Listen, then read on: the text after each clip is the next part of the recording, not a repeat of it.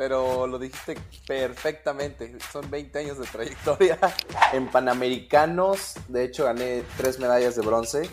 Tengo que llegar allá por ahí de las 5.50 para estar listo para entrenar. Como estás viajando como atleta, normalmente solo vas como atleta y no como turista.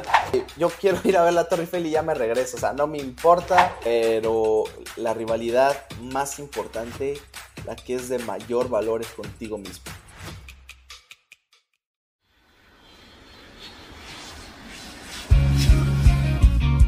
Porque lo mejor que te deja un viaje son las historias.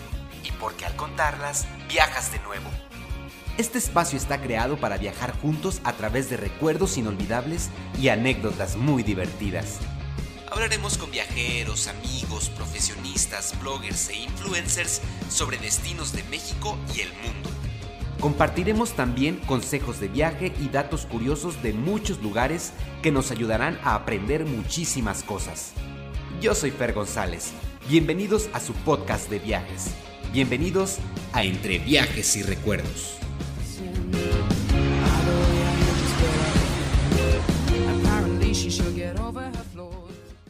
Hola, hola mis almas viajeras. Bienvenidos a otro episodio más de este podcast. Eh, el día de hoy, amigos, nos vamos a poner un poco deportistas, nos vamos a poner un poco olímpicos y esto es porque el invitado que tenemos el día de hoy, que es un invitado sorpresa, ahorita se los voy a revelar, eh, es, un, es un invitado que nos da pie a platicar muchas cosas interesantes acerca del deporte y de vivir experiencias de viaje a través del deporte. Y les decía que nos vamos a poner un poquito olímpicos, porque bueno, yo no soy experto en, los Juegos Olímpicos, ni mucho menos, pero sí me di a la tarea de buscar un poquito acerca de, de qué onda con, con, esta competición deportiva a nivel mundial y sobre todo porque los Juegos Olímpicos te, sabemos que estaban programados para este año en, la ciudad de Tokio, en Japón, y eh, desafortunadamente por cuestiones de, del virus, por cuestiones de la pandemia, pues se cancelaron, ¿no? Estos Juegos Olímpicos se tuvieron que reprogramar para el siguiente año, el 2021, y serán en los meses de julio y agosto. Fíjense que esta es la cuarta ocasión en la historia de esta competición que, los Juegos Olímpicos se tienen que posponer, que tienen que cambiarse de, de año. La primera fue en 1916, la segunda en 1940 y la tercera en 1944. Esto a causa principalmente pues de la Primera y la Segunda Guerra Mundial. Entonces pues ahora no fue por una guerra afortunadamente, pero, pero bueno, ya, ya sabemos un poco la historia. Y eh, pues México ha tenido un montón de participaciones. Créanme que por más que no te guste el deporte, por más que tú digas, bueno, a mí no me interesa, yo creo que es inevitable sentir esos nervios cuando está compitiendo la delegación mexicana en, esta, en, en este certamen. Y la primera vez que lo hizo fue en los Juegos Olímpicos de París en 1924. De ahí en adelante México ha participado en 22 ediciones de manera consecutiva y hasta la fecha, si no me equivoco, eh, hemos ganado un total, y digo hemos porque pues, se siente, ¿no? Se siente. Hemos ganado un total de 69 medallas, de las cuales 13 han sido de oro. Y la mejor actuación de la delegación mexicana ha sido precisamente los Juegos Olímpicos que se celebraron aquí en nuestro país en el año de 1968. Y también, nada más para terminar, les comento que el clavadista Joaquín Capilla es eh, el máximo medallista mexicano con cuatro preseas. en total, eh, este Joaquín ganó una de oro, una de plata y dos de bronce. Entonces, todo esto se los comento, amigos, porque les decía, el invitado de hoy es un invitado sorpresa. Pero eh, bueno, ahorita, ahorita les platico, ahorita se los presento. Antes de esto, quiero contarles también una pequeña historia que me llegó. Fíjense que voy a abrir una pequeña eh, sección aquí en este podcast que se llame Historias Macabras de Viaje. Así es. ¿Por qué? Porque me han llegado un montón de cosas bien interesantes y, de las que se puede rescatar un montón de cosas. Esta eh, especialmente eh, es gracias a Patty-Denis que se contactó con nosotros por medio de, Instagram y nos cuenta la siguiente historia, que ahí les va. dice, bueno, te voy a contar una historia que me pasó en, en Canadá Hice un road trip de centro a sur de la ciudad de Vancouver con un amigo. A la mitad del viaje fuimos a otra isla que se llamaba Salt Spring Island. Dice, es una isla con muchos artistas, artesanos y creímos que sería algo diferente para explorar. Al llegar ahí nos dimos cuenta de que en realidad no había mucho que hacer y que íbamos a pasar tres días ahí. En un solo día alcanzamos a recorrer todos los puntos importantes a visitar, incluidos eh, un par eh, de parques de skate, museos y galerías. Al día siguiente básicamente no había nada que hacer, entonces decidimos ir de hiking a una montaña que se llama Mount Maxwell eh, Provincial Park. Dice que es la montaña más alta de la isla y muchas vistas muy lindas. Llegamos ahí en un día nublado a las 11 de la mañana más o menos.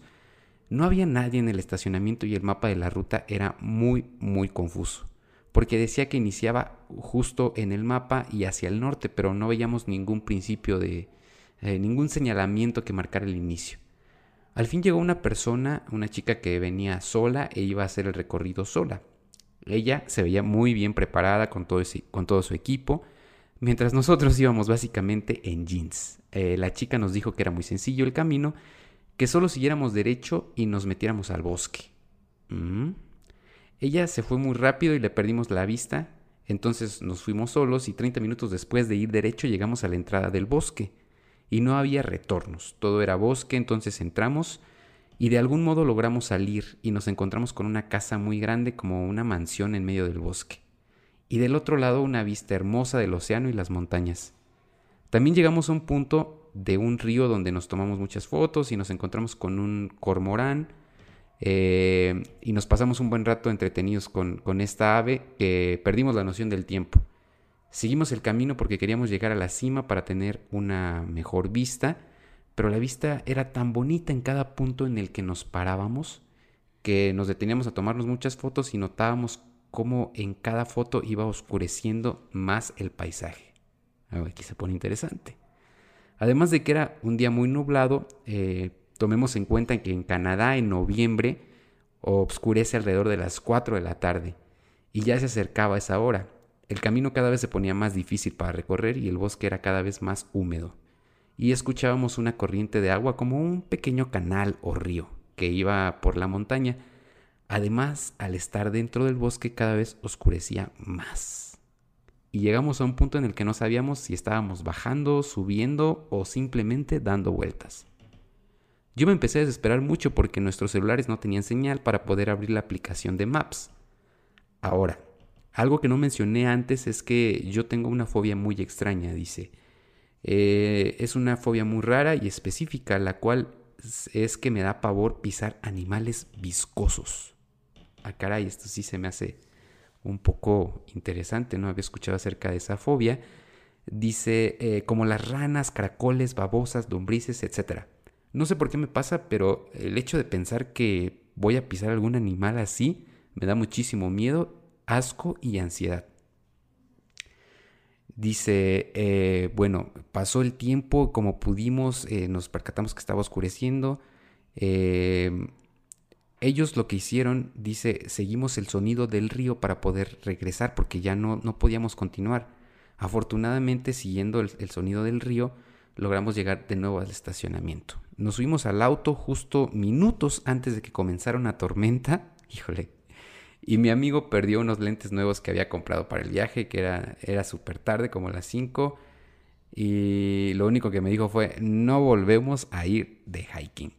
En todo el recorrido nunca vimos un camino marcado, nunca volvimos a ver a la chica esta que, se encontraron al inicio. No había nada. Los caminos no llegaban a ningún lado. El bosque era muy oscuro. Y al llegar a nuestro hotel, pues nos dimos cuenta que algo hicimos mal, porque vimos las fotos del lugar y los reviews de personas que decían que es un camino muy fácil de recorrer. Híjole, bueno, y aquí termina la historia de, de, de Patty. Y es, muy común que esto pase, pase. Fíjense que eh, a veces cuando uno no se prepara para hacer una de estas actividades, suele pasar mucho que pues eh, o te pierdes o te encuentras en situaciones de peligro. Sobre todo en el norte, en, parte del norte de Estados Unidos y Canadá, es muy común, por ejemplo, que si tú sales a pasear al bosque, eh, tienes que hacerlo bien preparado, sobre todo por, bueno, una, los animales, hay muchos lugares donde no te dejan ir a caminar si no llevas como un spray para osos, por ejemplo, y si no llevas la ropa, la ropa apropiada. Y claro, eh, es muy común que, pues uno diga, bueno, vamos, pero que no se preparen adecuadamente y entonces eh, pueden encontrarse en una situación similar a esta.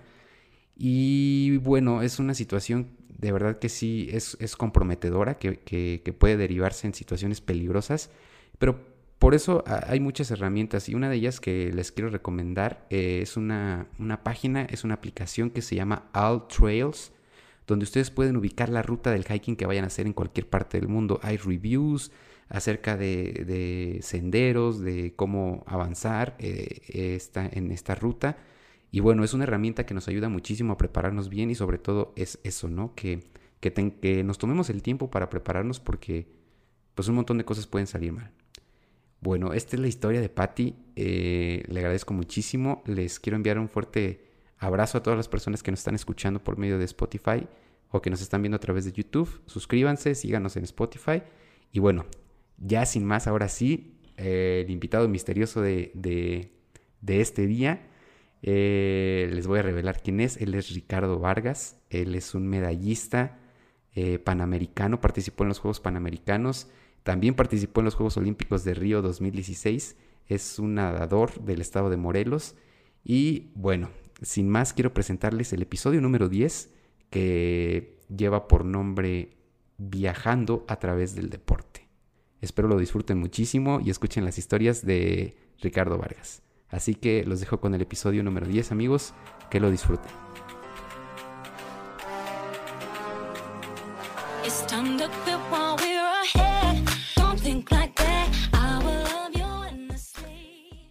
Muy bien amigos, pues tenemos ya en la línea telefónica ahora eh, conectados desde pues Morelia, Michoacán, donde me encuentro yo, hasta Cuernavaca, Morelos, de donde es nuestro invitado el día de hoy. Les decía Ricardo Vargas. Eh, muy agradecidos, Ricardo, de que eh, pues nos hayas aceptado la invitación de platicar con nosotros. Ricardo, mira, voy a decir unas cosas. Vamos a hacer una pequeña dinámica para empezar la plática.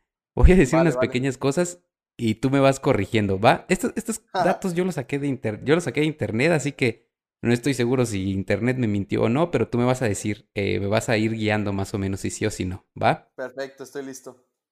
Muy bien. Bueno, eh, tengo que, eh, bueno, tus participaciones en, en, eventos internacionales, ¿no? Participaste en Singapur en el año 2015.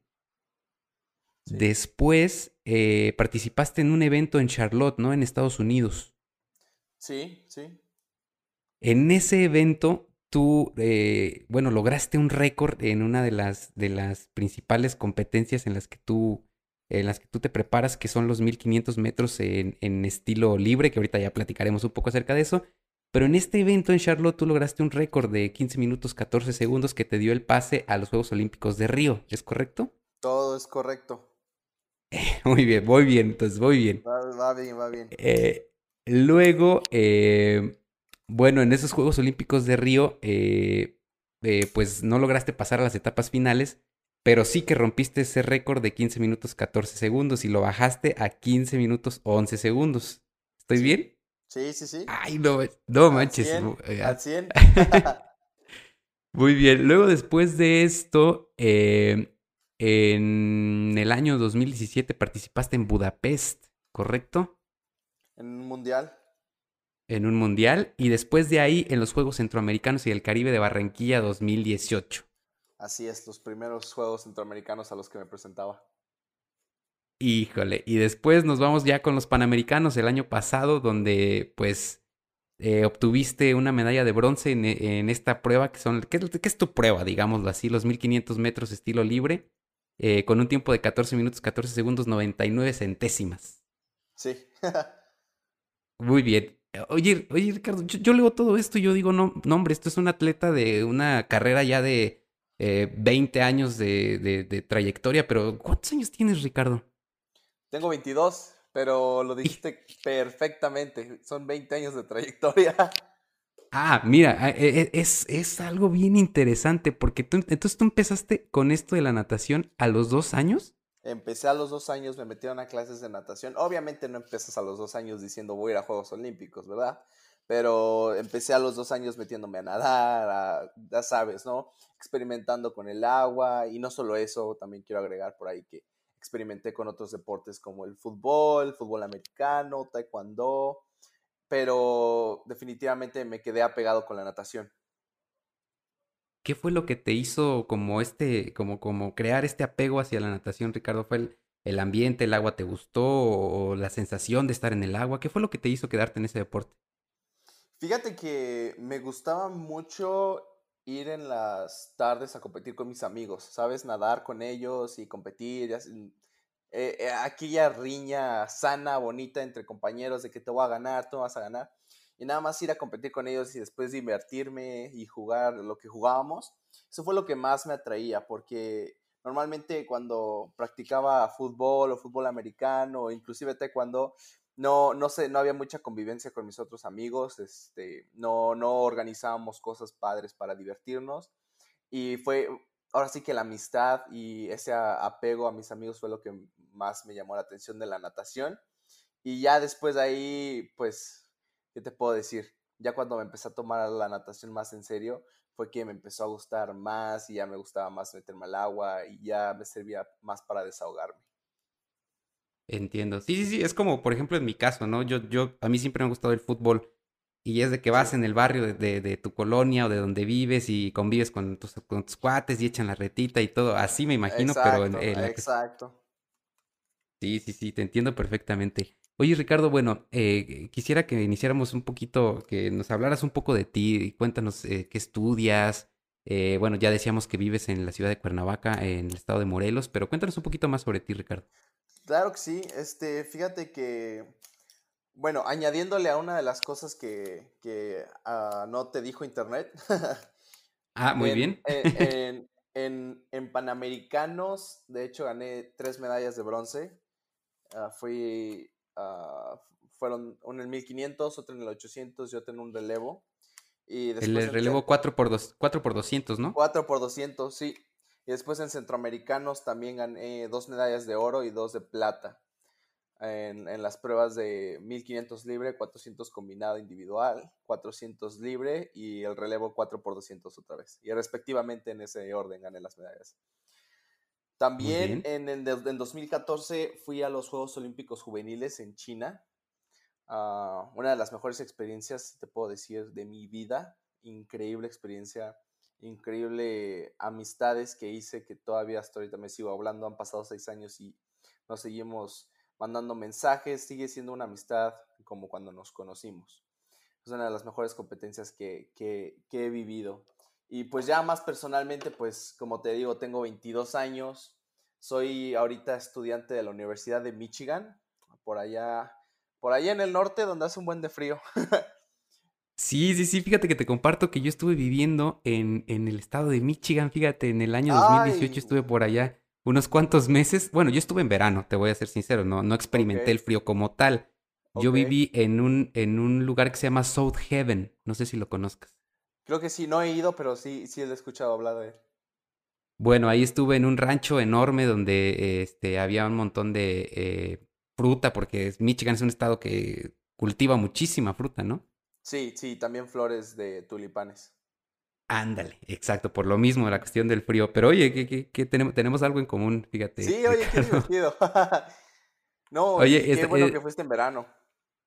Eh, sí, no, yo cuando regresé a México ya era octubre y ya empezaba así a, amanecer con hielo todo, dije, no, ya, ya estuvo, ya me voy. Sí, no, no, no, yo me ha tocado vivir temperaturas de menos 25 cuando nos tocó un frente frío.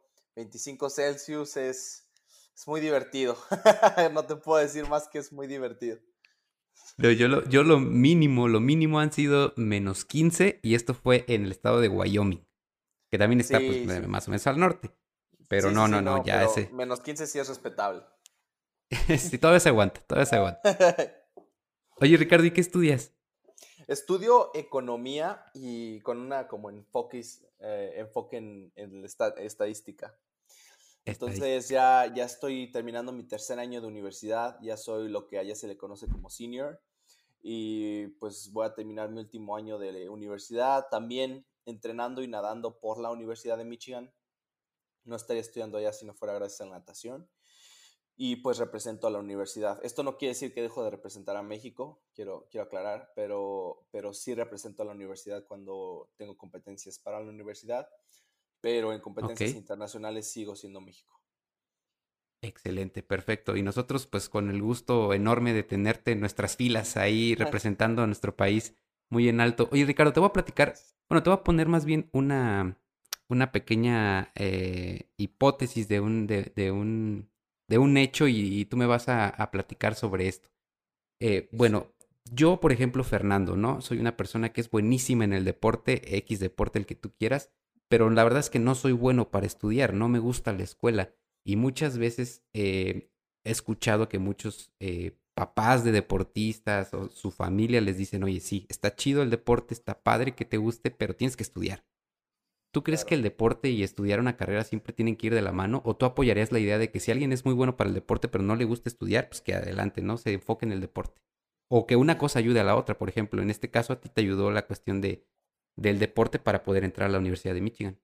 Sí, sí, sí. Fíjate que yo siento que van muy de la mano, pero obviamente tiene que ver mucho tus prioridades como persona. Si tú eres una persona, y déjame decirte algo que aprendí de un amigo, muy, muy inteligente amigo, uh, él estudia en la Universidad de Michigan y, y, nos estaba diciendo, y porque él estudia física y también nada, es, es, es increíble lo que este, este muchacho hace.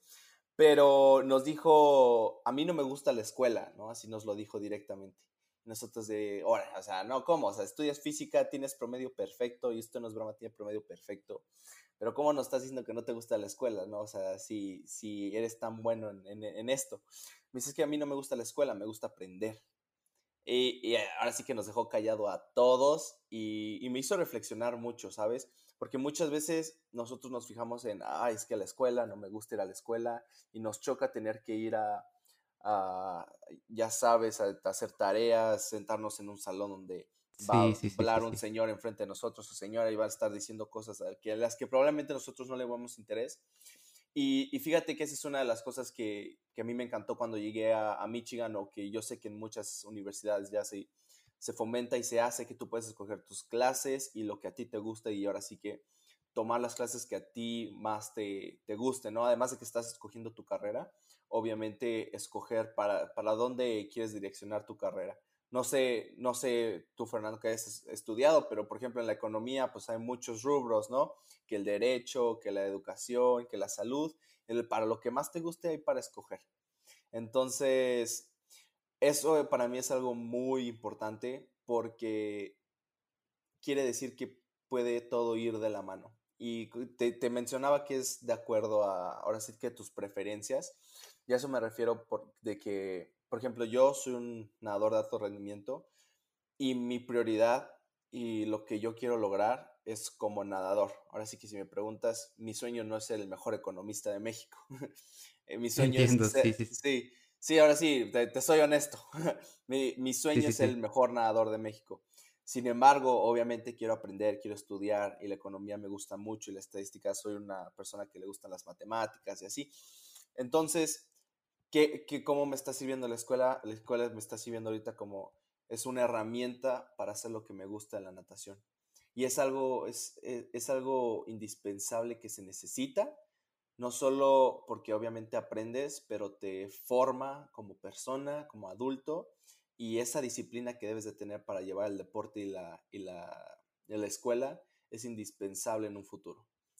Nos han dicho muchos, muchos compañeros que cuando están estudiando medicina y así, nos dicen, la verdad es que me salí de nadar y empecé a estudiar medicina y, o sea, mi peor día de natación es, no se compara nada a mi peor día de, un día de medicina, ¿no? O sea, era peor el dolor muscular que tenía, era el peor el dolor que tenía que desvelarme y pararme a las cinco y media para ir a entrenar. Entonces, te forma, ¿no? Te forma como persona y si hay ahí un deportista que ahorita me esté escuchando, que se aventure, que se aventure. Yo, yo soy de los que fomentan llevar a, los dos de la mano. Si te quieres salir, pues es tu, es tu preferencia, obviamente.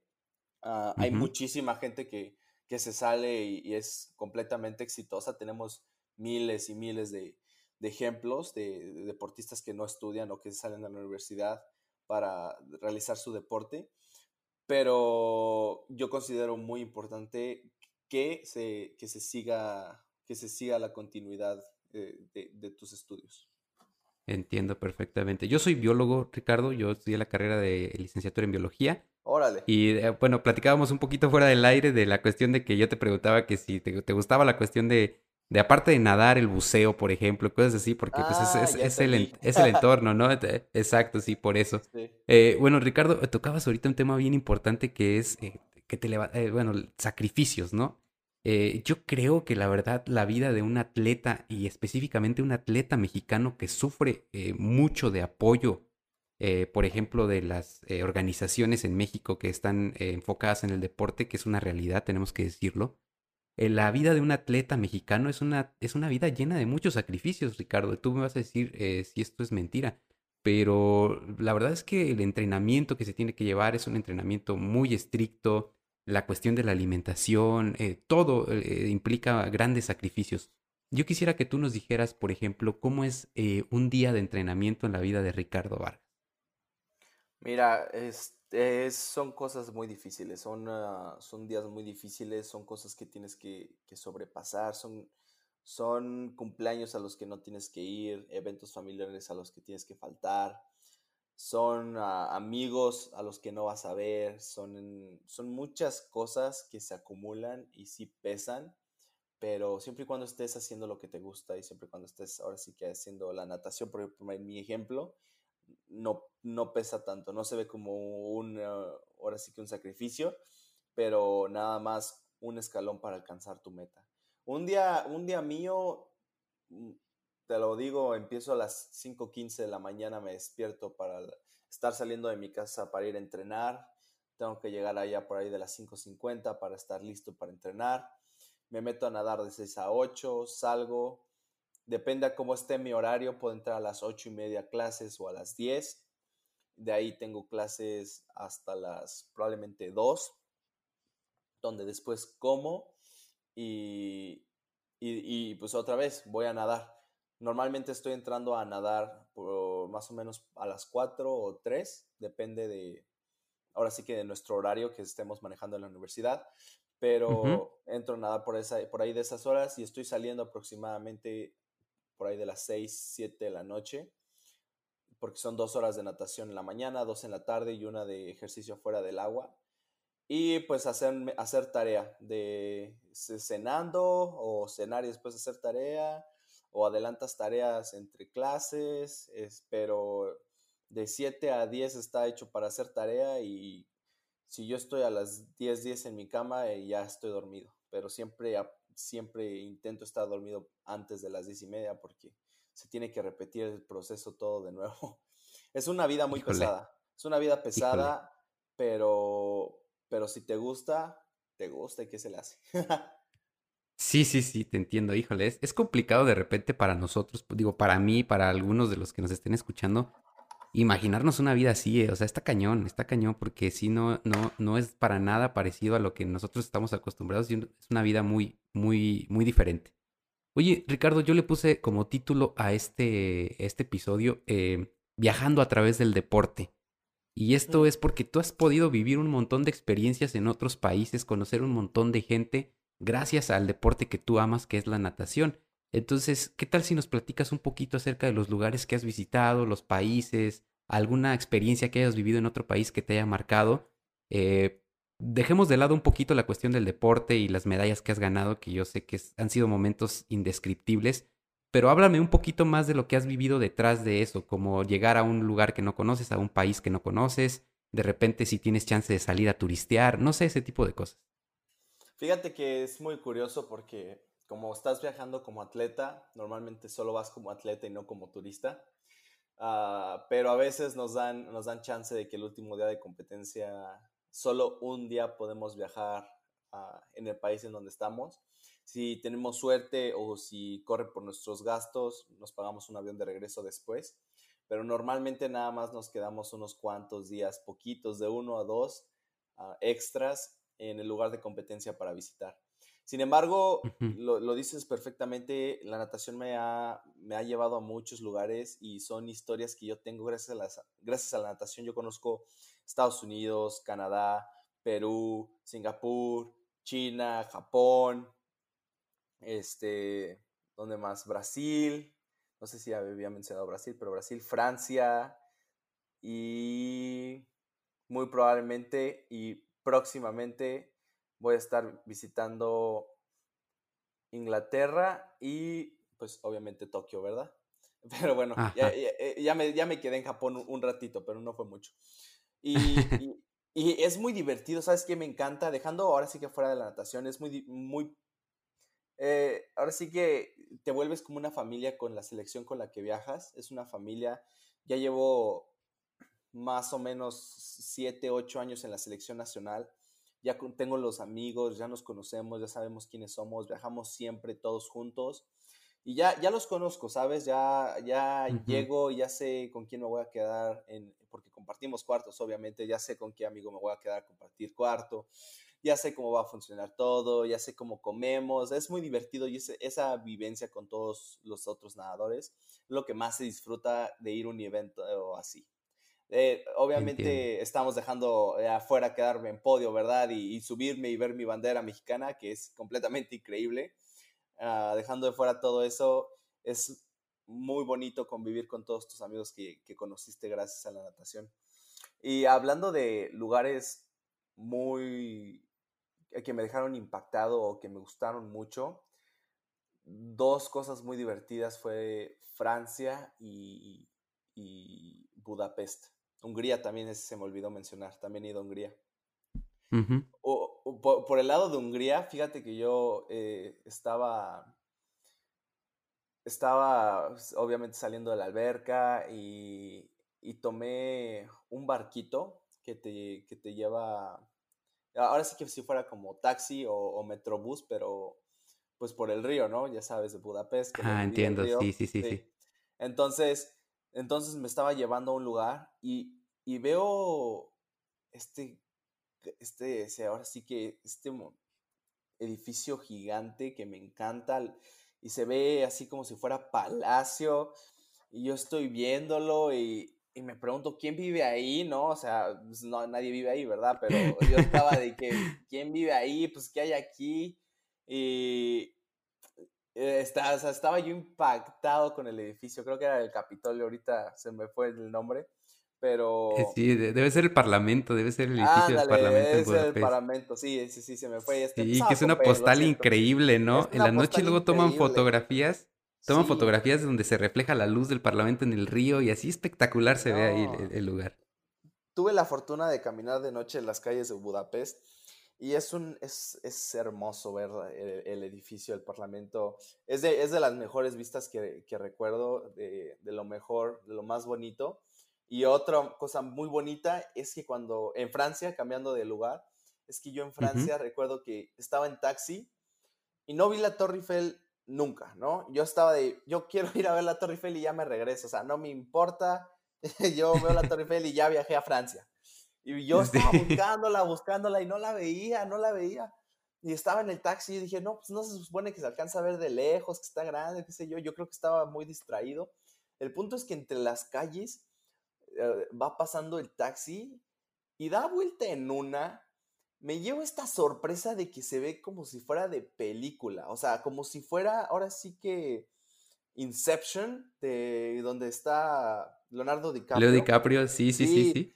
O sea, que, que ves, a, ves algún lugar y como a él se le está volteando la tierra, bueno, así voltea a ver y, o sea, subreal se veía la Torre Eiffel parecía que como que nacía del suelo y, cruzaba entre las casas y los edificios. No, yo no me las creía, no me las creía. Es de las cosas más bonitas que he visto en mi vida. Y, y yo de, no, no es esa, ¿no? O sea, no, o sea, esto no es real, esa no es, ¿no? Y mientras más nos acercábamos, yo decía, no, es que esto es broma, o sea, parece película, ¿no? Esto no, es, no existe.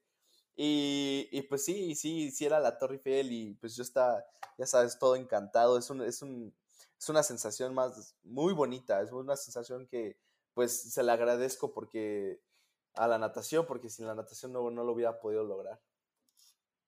Wow, wow, wow, qué buenas historias, Ricardo. ¿eh? Oye, algún lugar que tú digas, este, este, aquí tengo que ir también, o sea, algún lugar que sea el lugar de tus sueños, digamos.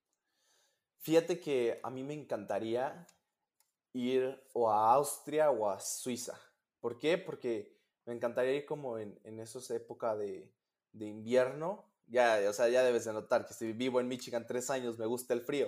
Entonces, me gustaría ir en invierno porque las postales que he visto, porque es lo único que he visto, para serte honesto, y por eso quiero ir, de las montañas y solo el paisaje, y no se ve como, bueno, por, donde, por lo que yo he visto y ahora sí que ignoro de la ciudad o la capital, pero por lo que se ve es un, ahora sí como si fuera un un lugar muy bonito, como si fuera un pueblote, muy coloquial. En medio de las montañas nevadas. En medio de las montañas, exactamente, ya sabes, ¿no? Eh, con tu desayunito y tu cafecito de olla, que no creo que tengan allá, pero eso, así me lo imagino yo, con mi cafecito de olla viendo las montañas y unas enchiladas.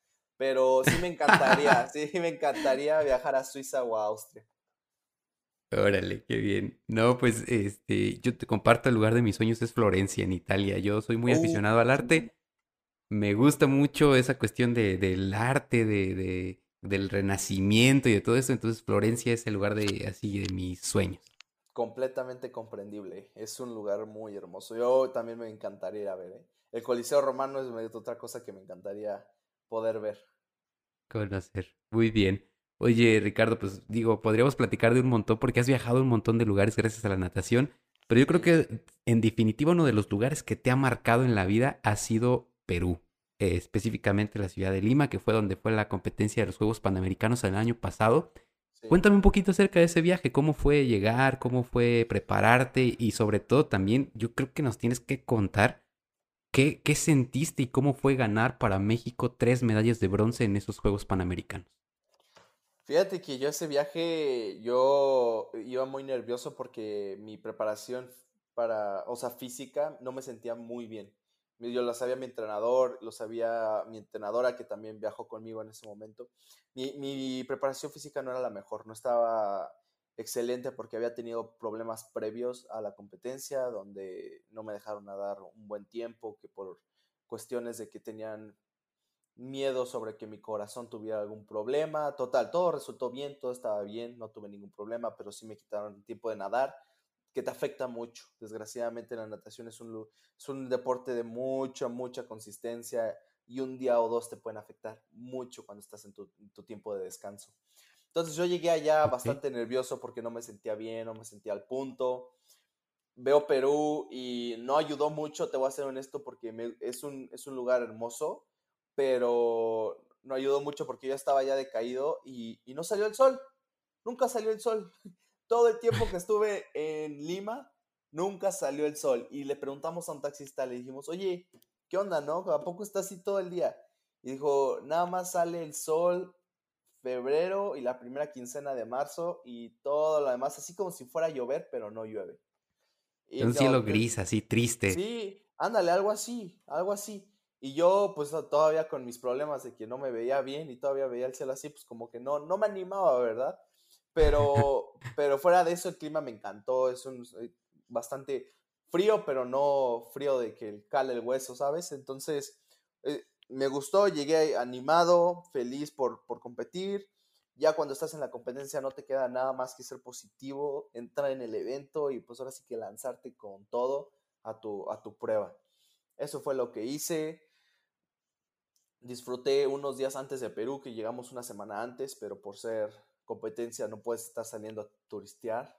Uh, necesitas estar enfocado en, tu, en lo que haces, es alberca, hotel, alberca, hotel, alberca, hotel, y hasta pierdes cuenta de los días, ¿sabes? Uh, Entiendo, sí. Entonces estamos enfocados, estamos concentrados, estamos nadando y llega el día de la competencia.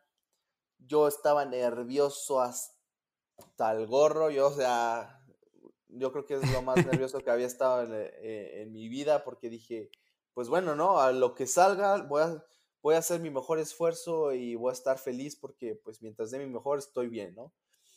Y nada que va, cuál va siendo mi, mi, sorpresa que me estoy ganando la primera medalla de bronce y, y pues me da una felicidad bárbara, ¿no? No sabes, se, mi corazón se alivió, mi cuerpo se relajó, ahora sí como como si mi cabeza le pusieran así un, clavito y sonara, ¿no? Salió toda la, toda la presión y, de, la competencia la disfruté como no tienes una idea. ¿Sabe? Fui, te, terminé ganando las tres medallas. Es increíble, es impresionante y es un honor poder ganar medallas para México, poder, porque yo siempre lo he dicho, cuando estoy en la alberca, ¿sabes? Cuando estoy en la alberca, no sé si has visto una competencia de natación. Pero, sí, sí, sí. Sí, sí has visto competencias de natación. Bueno, cuando estoy en una, en una alberca y tengo la gorra de México con mi nombre y la bandera, soy un pedacito de México en esa alberca. Así me gusta verlo. Soy un pedacito de México que está en Perú y, y, no puedo defraudar a México, ¿sabes? Eso me, me, motiva de una manera muy grande. No puedo defraudar a México porque ahorita yo soy un pedacito de mi país y tengo que dar lo mejor para demostrar lo que, de, lo que está hecho México. Y a esa mentalidad metándome el agua, eso es, eso es lo que me meto pensando y eso es lo que salgo diciendo. Y, ganar tres medallas para mi país es, es, un honor muy grande poder poner a México en, en el podio, saber que, que, el nombre de México se, se escucha alto y, y, al final pues sabes que todo el trabajo que hiciste pues valió la pena. Valió y ahora sí que, sí, después de que terminó la competencia, ahora sí me fui a turistear, disfruté Perú porque sí me quedé un ratito allá pero... aprovechaste. Sí, aproveché, ya sabes, para, para turistear un poco, pero, pero sí, no, ya fue un cambio radical, 180 de haber llegado a Perú a que me fui, ya hasta disfruté todo, veía bien bonito el cielo, dije, decía, no, pues, sabes que si me gusta el cielo, siempre sí. Entonces... Cambió todo lo que, lo que venía sintiendo. Es un cambio muy grande. Oye, Ricardo, pues muchísimas felicidades. Yo creo que esa, esa pasión que tú sientes, ese, esa dedicación, esa disciplina que tú, que tú tienes para el deporte, porque ya lo decía, ¿no? Son 20 años de, de, ya estar en la natación y que, y que ha sido llena de sacrificios, como ya lo comentabas. Eh, de verdad que me quedo sin palabras, Ricardo, de, de verdad que escuchar esto de, de, alguien como tú, de un atleta como tú, de, de saber que, que, que te comprometes de esa manera para con México, y para contigo mismo, porque al final son logros tuyos también, pues es, increíble. Eh, Ricardo, ya estamos llegando prácticamente a la parte final, lamentablemente, pero quisiera que tú eh, compartieras con nosotros cuáles son tus objetivos en el, en el deporte, específicamente en la natación. Ya nos platicabas un poquito de que a ti te gustaría ser como el, el mejor nadador de México, pero en la relación a competencias, ¿qué, qué te gustaría lograr con, con, este deporte? Mira, yo, yo mi sueño es poner a México en lo más alto, poner a México en un, en un podio, poner que suene la bandera, ya sabes, que suene el himno cuando me subo al podio. Y, ya lo, como lo mencioné antes, que soy el mejor nadador de México, quiero que se escuche mi nombre en los Juegos Olímpicos. Yo estoy entrenando y tengo la capacidad para, para ir a los Juegos Olímpicos y ser más competitivo de lo que fui en 2016 para ir y atacar mis eventos más fuerte y con más certeza de lo que los ataqué en los juegos pasados.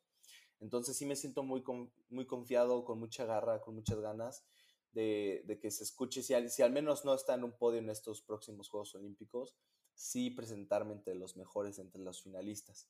Es un sueño mío muy grande y pues no voy a descansar hasta, hasta que se cumpla. Y, y una vez que se cumpla ese, estoy seguro que para 2024 voy a tener un sueño de medalla y no se acaban los sueños, siempre hay que seguir, seguir dándole sueños. Yo quiero fomentar es la natación, mi deporte.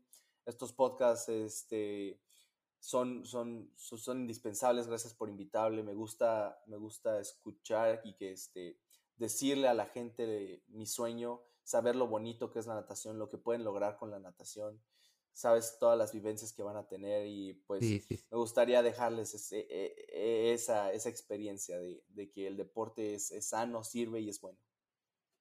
Excelente. Gracias, gracias a ti Ricardo.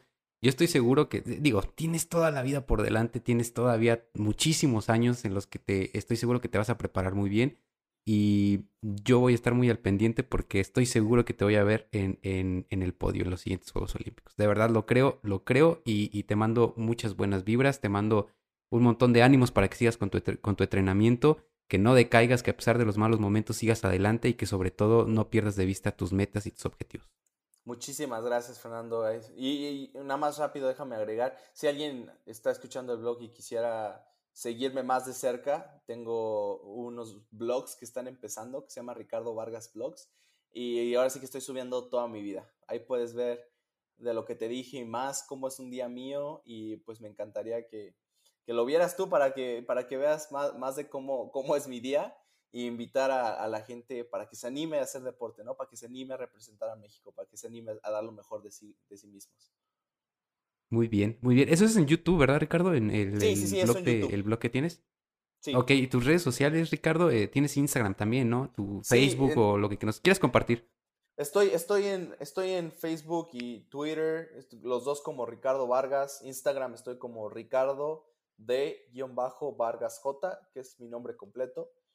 Pero para todos aquellos que me quieran seguir, estoy subiendo, ya ahorita me estoy enfocando mucho en mis redes sociales porque quiero compartirles mi día a día, quiero compartirles mi vida, quiero que sepan que si yo puedo, ustedes pueden, que tú, la persona que me esté escuchando, puedes lograr todos tus metas, todos tus sueños.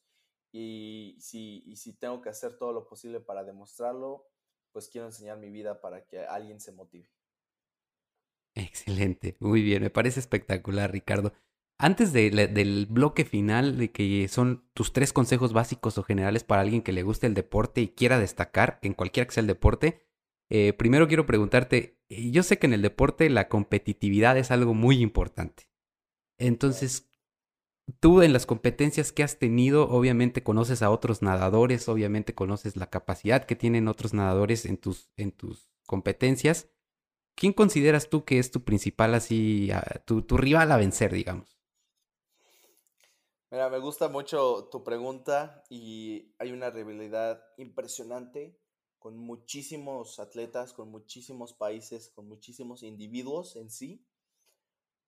Pero la rivalidad más importante, la que es de mayor valor, es contigo mismo.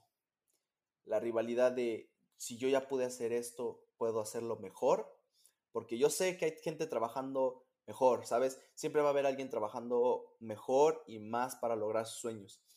Y puede que no lo conozcas y puede que no le pongas, puedas poner nombre o cara, pero sí te puedes poner nombre y cara a ti, ¿no? Sabes que si ya lograste esto, puedes lograr algo más porque hay alguien ahí trabajando más duro por, por ese mismo sueño que tú tienes. Entonces, véncete a ti mismo para vencer al otro.